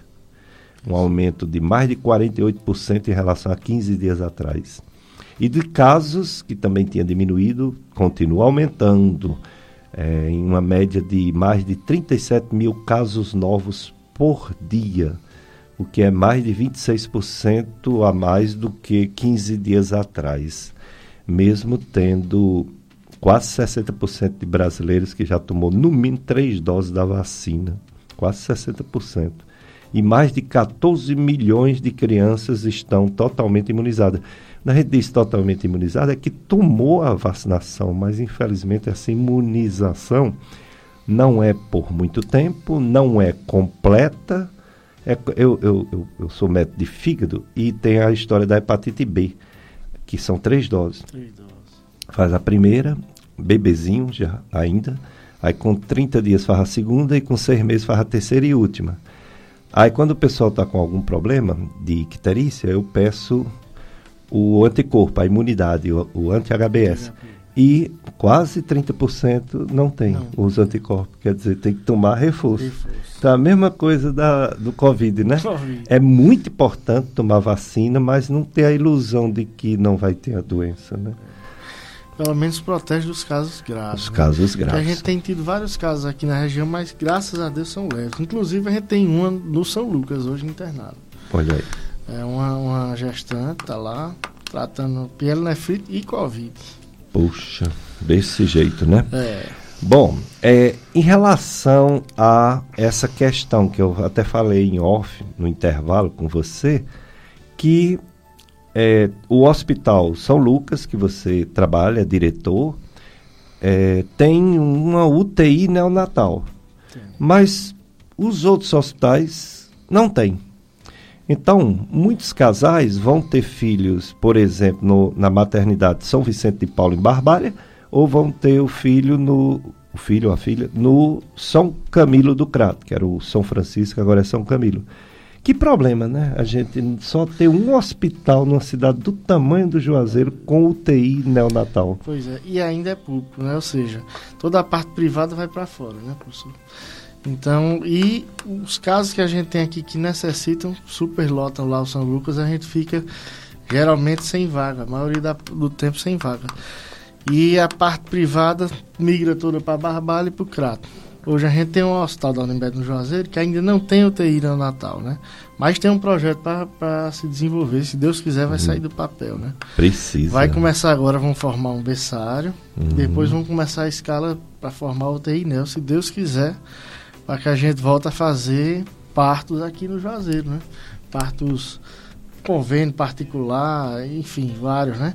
No momento a gente, é, se a criança for prematura, não tem como nascer, só se for no São Lucas, né? Mas se for particular, o convênio tem que ir para fora. Que é a questão do, do, da barbalha e o CRAT absorveu toda essa, essa questão da saúde, né? Da região. A gente tem muita deficiência aqui no Juazeiro, infelizmente, mas vai se evoluir. O São Lucas hoje é o único hospital assim, que a gente tem na região, que a gente dá tanto valor. Por isso que eu topei assumir essa coordenação, professor, porque é, foi uma, uma coincidência eu ter chegado em Juazeiro na hora que estava precisando, né? É, e por coincidência encontrei com o doutor Túlio na época e, e ele estava precisando de alguém para ajudar e eu tinha acabado de chegar, tinha tempo disponível, topei a, a ajudar, né? São Lucas ali, meu pai trabalhou a vida toda lá, eu sempre estive lá com ele, sempre gostei do hospital. Nasci lá, e aí topei assumir essa missão aí. Tô lá agora, Natal, Ano Novo, final de semana, tudo dando plantão, segurando, né? Bem de lá agora. Bem, vim de lá, cheguei de lá e hoje à noite tô lá, amanhã tô de novo. Opa! Geralmente o diretor não tem é, folga não, os outros os outros adoecem, Adoece, traz tô, atestado, tá pede licença, pede inventa licença. uma viagem de é, última hora. De última hora sobe pra gente. e o diretor assume para todos. Mas eu tô achando, eu gosto, eu gosto de trabalhar, sou um cabo disposto. E eu faço, como eu faço a parte de medicina fetal, eu tô achando bom isso, porque a gente, final de semana, não tinha ultrassom. Eu tô sempre lá agora, final de semana, quando precisa de emergência, o pessoal liga para mim, eu vou lá, faço, sabe? E dá uma cobertura, uma assistência melhor à população, né? Que precisa. Certeza. Aqui a região é, é carente, tem, precisa muito desse, desse, dessa assistência de ultrassom, de, de um, um, uma assistência materna melhor, né? É verdade. Mas está melhorando, graças a Deus. É, tudo que a gente precisa, a gestão tem atendido, sabe? Eu sou primo do, do Giovanni, Giovanni ajuda muita gente, a gente liga para ele, atende na hora, sabe? Assim, tá sendo, tá sendo bom, graças a Deus, e eu tô gostando dessa experiência, professor. Legal. De estar tá tomando a frente aí do São Lucas, com os colegas, né? Muitos davam plantão com meu pai, doutor Couto, doutor Emerson, né? Doutor Zé Moraes. Então todos lá comigo, é, acho tão bom conversar com eles, eles contam as histórias da época do, Oh. do meu pai.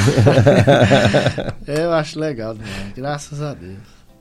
Paulo Roberto, mais um bloco de apoio cultural. Depois a gente volta com mais. Doutor Tiago Gondim de Menezes, nesse domingo de Natal.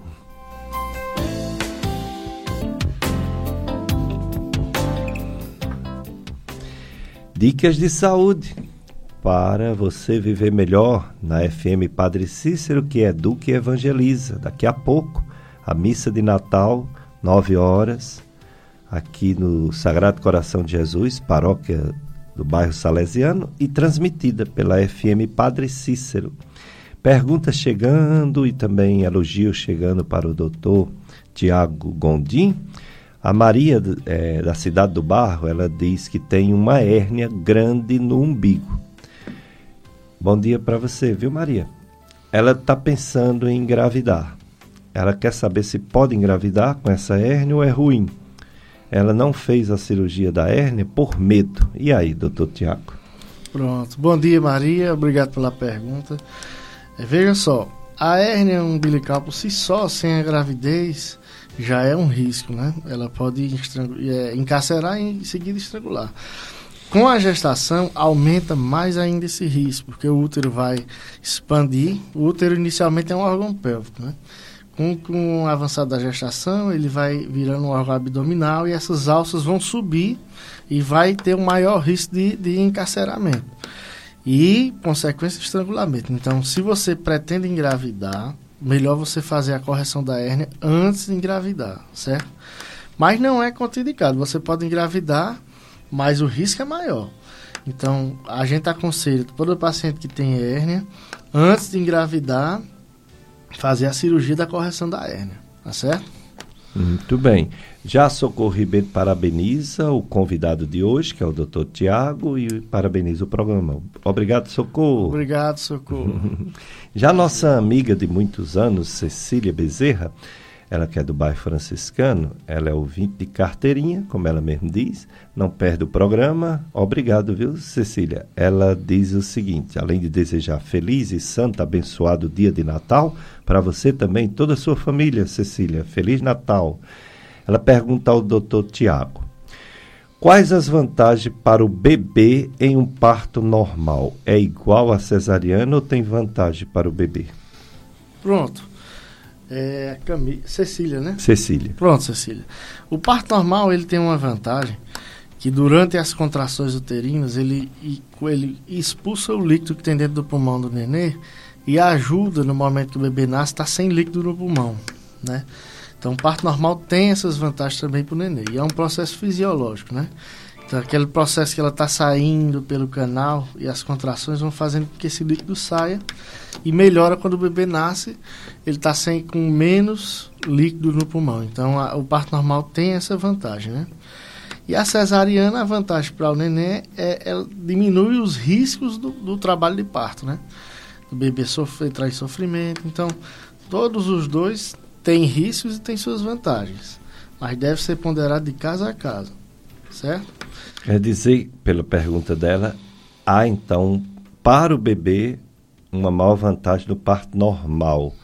É, e essa vantagem tem a ver, deixa eu ver como é que ela pergunta aqui para entender. O, o, parto normal tem a ver com defesas e imunidade do bebê na hora de nascer e alguma projeção para a imunidade futura ou não tem diferença para o cesariano?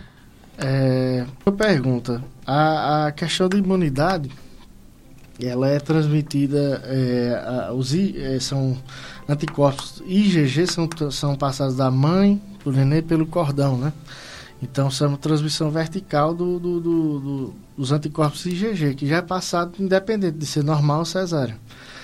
Agora, é, existem as contraindicações do parto normal se tiver alguma doença no canal vaginal da mãe, por exemplo, como herpes ativa, como se tiver é, condilomas. Então, tudo isso pode ter uma contraindicação é, de um parto normal.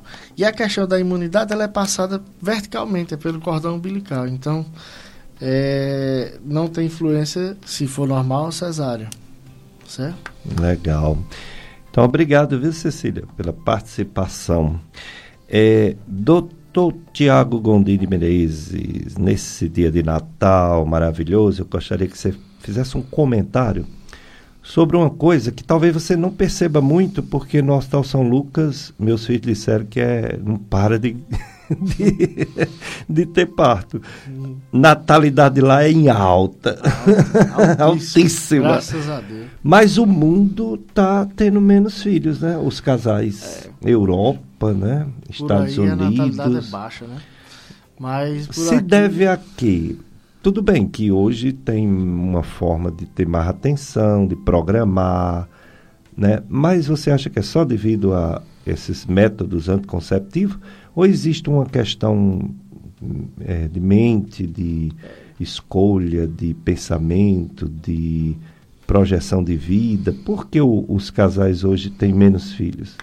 Bom, professor, eu acho que hoje é uma questão bem social isso aí. O pessoal hoje quer se formar, a mulher hoje é, quer fazer sua especialização, iniciar o trabalho. Então isso hoje vai deixando essa questão da, da, da paternidade mais para frente, né? Então hoje os casais, de forma geral, tentam se estruturar socialmente, financeiramente, para depois engravidar. A, antigamente, acho que era ao contrário, as famílias formavam antes, né? Então hoje a pessoa, eu, eu, vejo assim, dessa forma, que hoje todo mundo tenta se estruturar para ter seus filhos e acabam tendo tardiamente e às vezes nem tem, né? Tem casais hoje que optam por não ter filhos. Principalmente pessoal da Europa, tem uma baixa natalidade, né? É, e uma expectativa de vida maior. Então, é, eu acho que eu vejo mais esse lado social hoje. As mães chegam lá por volta de 35, 40 anos, pronto. E, e tem uma, uma, um, uma, um problema que hoje elas chegam tardiamente, com 35 anos e chegam. Pronto, tenho 35 anos, meu bebê vai nascer com problema? Não é assim. Existem uns estudos que mostram que pode ter uma maior chance, mas essa chance aí vai, vai, vai depender. Não é só por conta da idade, tem outros fatores também que influenciam. Então, a gestação pode ocorrer hoje em mulheres após 35 anos e não ter bebê com má formação, certo? A gente faz hoje um cálculo de risco, a gente calcula esse risco do primeiro trimestre, faz uma avaliação morfológica do neném, faz hoje tem uns exames de sangue que assim ainda no Brasil ainda estão chegando, que é a avaliação do PPA, a avaliação do fator placentário, é, a proteína plasmática A, que a gente, tudo a gente avalia para saber o risco, né? Gente calcula o risco de um bebê ter uma síndrome e assim ter uma gestação mais tranquila. Né? Hoje a gente consegue rastrear isso aí. Como eu falei anteriormente também, essa questão do morfológico, a gente descobre as patologias e várias delas tratam intraútero, como na área do senhor, por exemplo, hernia diafragmática. Hoje a gente trata intraútero.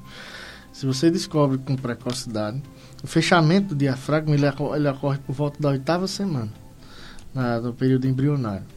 Então, nove semanas você já tem que estar tá vendo o, diafragma do neném formadinho ali, no ultrassom. Então, se você diagnosticou ali que tem uma hernia diafragmática, existem síndromes possíveis, então a gente tem que rastrear que é a, provavelmente as mais comuns de aparecer com hernia diafragmática, são é a trissomia do cromossomo 18 e a parasterquile. Né? A gente pode fazer um cariótipo, né? Que é o exame de entrada, e diagnosticar isso aí. Se o bebê não tiver nenhuma síndrome, nenhuma doença genética, a gente encaminha para o nosso chefe E ele consegue ainda intraútero colocar um balãozinho lá na traqueia do neném. E o pulmãozinho enche de líquido e baixa esse diafragma e o neném consegue nascer na, na, na viabilidade e é operado extrauterino depois que tirar o balão e o bebê sobrevive. Antigamente não era possível, né? Então, coisa hoje a gente consegue resolver intraútero. Mas precisa fazer essa avaliação inicial, né? A avaliação inicial chegar cedo para a gente, para a gente avaliar, né? E conseguir tratar. Muito bem. É, doutor Tiago, essa ultrassonografia morfológica, essa medicina fetal que você faz, é, faz também em outro local, não é no São Lucas, né? É. Quais são os lugares de, que você atende, tanto para a ultrassonografia quanto para consulta mesmo, para você acompanhar, fazer o pré-natal das pacientes? Onde você atende? Pronto. No São Lucas, a gente faz assim: quando chegam os casos de algum problema, eu ajudo lá, faço a parte do ultrassom e a gente dá seguimento, né? Como recentemente a gente pegou um nenê com uma formação no tórax, que chama MAC tipo 3, que ele você faz uma dose, uma dose de corticoide, que é um medicamento barato, e o tumor regride e o bebê nasce bem. A gente fez isso aí, mandou para Fortaleza e deu tudo certo. É, e meus locais de atendimento são na clínica Provida, né? Na rua São José. Lá tanto eu faço a parte pré-natal, quando faço consulta obstétrica ginecológica, e a parte de ultrassonografia morfológica toda é feita comigo lá, né? E, e também atendo na clínica Ópera, né, lá próximo à rodoviária, lá do meu amigo Dr. Felipe Rolim, né?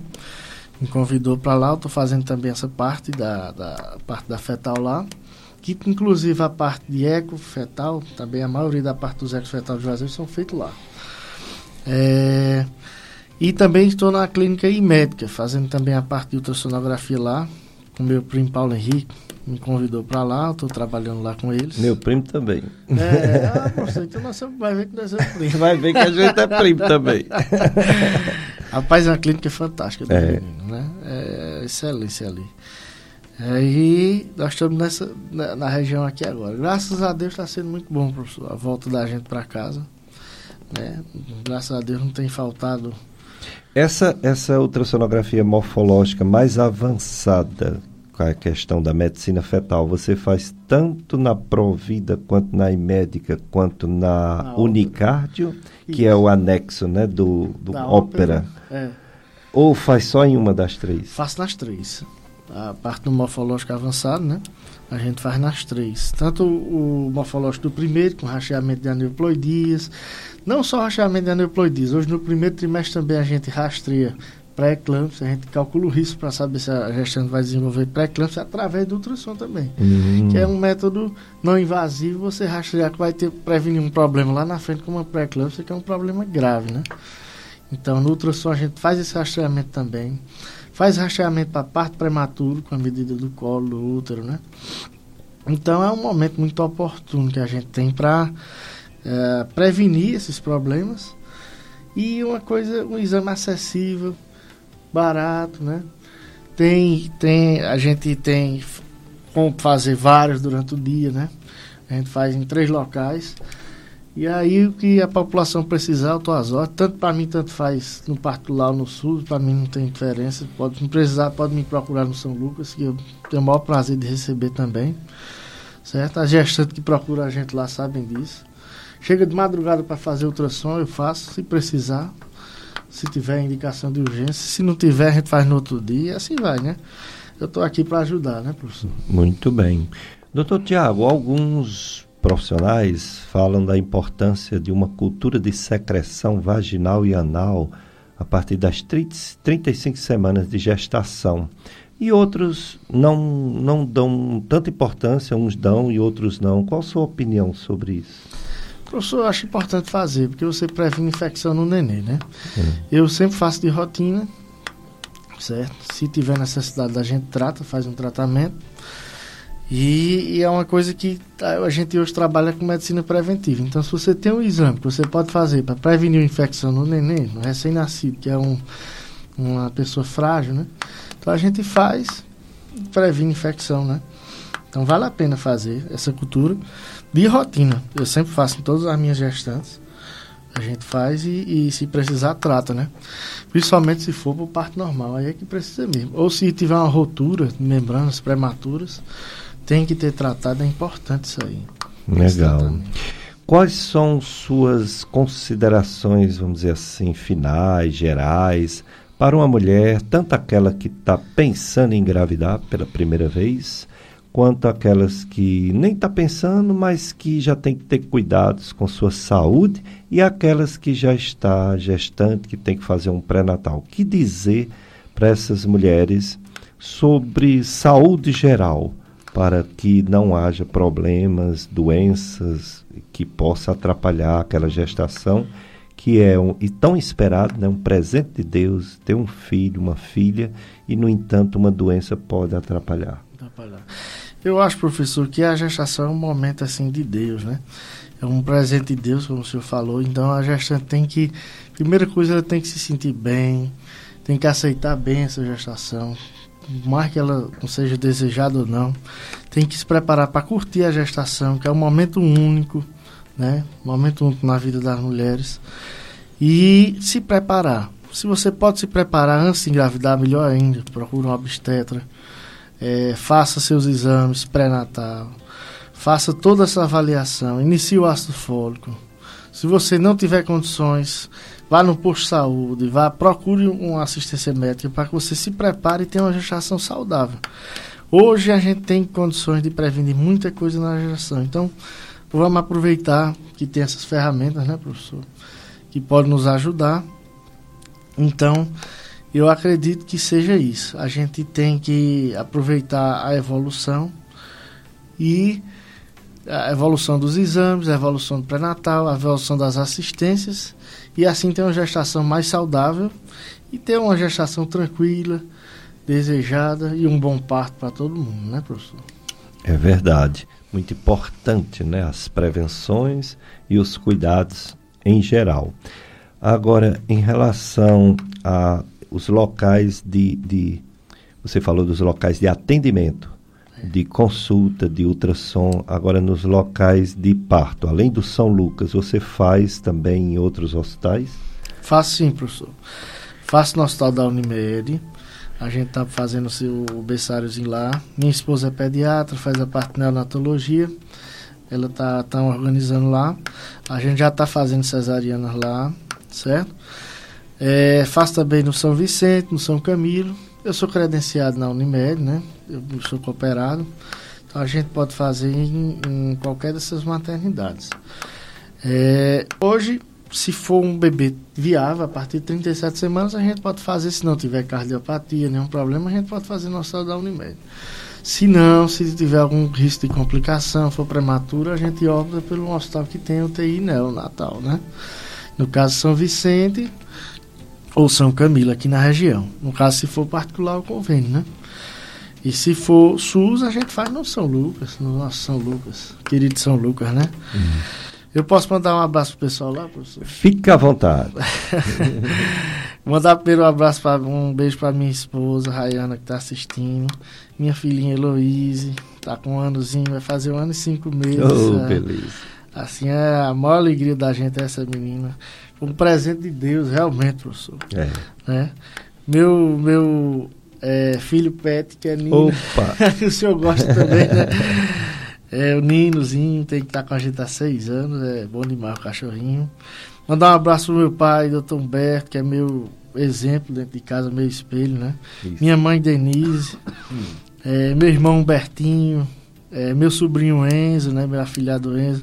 Minha sobrinha que vai nascer agora em fevereiro, Maria Alice, uhum. é, vai nascer agora. Eu que estou acompanhando, né? Fazendo uhum. os ultrassons. É um prazer grande. Um abraço para eles, Geninho e Rafa. É, um abraço para meus colegas do São Lucas, que nesse momento estão escutando aí. Eu não sei se você conhece, tem Joana lá. Joana dá um trabalho danado, mas é uma pessoa boa. tá lá com a gente sempre. Um, queria mandar um abraço também para meu tio Sandro, que está ouvindo aí na rádio. E um abraço para todas as minhas pacientes, um Feliz Natal, Feliz Ano Novo. Dizer que a gente está sempre à disposição, professor. Seja no São Lucas, na Provida. Meu celular é ligado 24 horas. Que precisarem, liguem, pode ligar. Que eu puder ajudar, a gente está aqui para servir, né, professor? A medicina acho que é um sacerdócio mesmo. A gente tem que estar tá aqui para servir, para ajudar o próximo. E também queria mandar um alô aqui para meu sogro, seu Braz, e minha sogra Evaneida, rapaz, que eu já ia esquecendo. Não faça isso, sogra, não esqueça, não. Maravilha. Professor, muito obrigado pelo convite. Estamos à discussão do senhor, da rádio, que precisarem. Você manda, manda só mandar as ordens. Ah, conto com você. Da próxima vez você virá com a sua esposa, né? Que é neonatologista, né? neonatologista. né? Muito bem. É, na verdade, esse programa, quem perdeu ou quem só se ligou no final e quer o programa completo, quer ouvir, não vê, porque infelizmente a gente não está mais conseguindo a, a live de Facebook. Vamos ver se a gente resolve isso em 2023. Mas a gravação do programa, ela fica, sabe? Nós temos dois meios de redes sociais que você pode é, a, ouvir novamente esse programa inteiro e pode passar para as pessoas, para outras pessoas que perderam, possam ouvir. Primeiro é um, o site do radialista, meu compadre Legal. Tony Santos.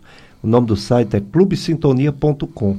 Ele deixa gravado, aí assim, ele deixa quatro programas gravados. Quando entra o de hoje, sai o mais antigo. Então fica mais ou menos um dois meses, mais ou menos, lá. gravado. Vou pegar. E nas nossas redes sociais de YouTube fica para a vida toda, viu? Professor. A não ser que haja problemas no futuro com as redes é. sociais, né? Mas nós temos o YouTube é, podcast, podcast Gastroclínica Vasconcelos e podcast Dicas de Saúde. Então, daqui a pouco, assim que o programa estiver gravado, eu passo para você, doutor Tiago você fica com ele gravado e pode enviar para as pessoas que dizem, oh, eu perdi. perdi. Aí você envia. eu né? quero, professor. Pois vocês vão ficar agora com a missa diretamente do Santuário Sagrado Coração de Jesus. Obrigado, Paulo Roberto. Obrigado, ouvinte obrigado, da Paulo. FM Padre Cícero. E um abraço para todos. Próximo domingo, se Deus permitir, mais um Dicas de Saúde. Feliz Natal para todos.